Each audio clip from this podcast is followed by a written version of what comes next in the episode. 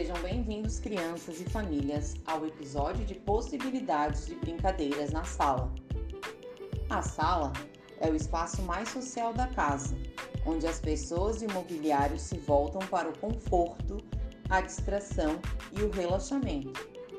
A sala é como o palco da casa, porque o que acontece nela se torna objeto dos olhares de todos.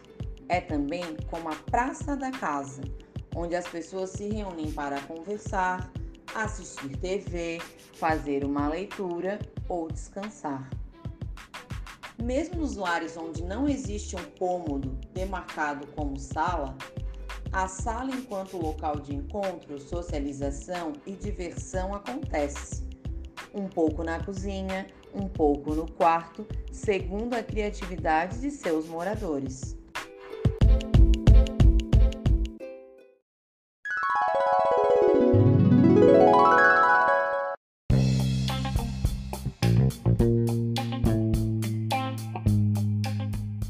Olá, famílias! Hoje vamos propor uma brincadeira com desenho de sombras para realizarem junto com sua criança.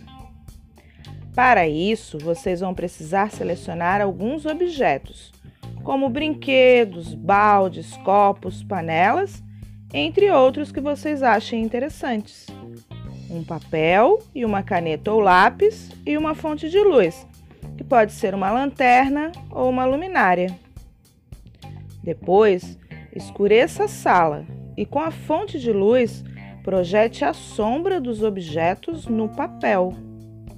Agora é só desenhar a sombra e perceber como ela é. Será que a sombra é igual ao objeto que a gerou? Como ficam as sombras se empilharmos os objetos? Será que seu filho consegue adivinhar qual objeto usado gerou aquela sombra? Boa diversão! Não esqueçam de nos contar lá no WhatsApp do grupo como foi essa brincadeira em casa.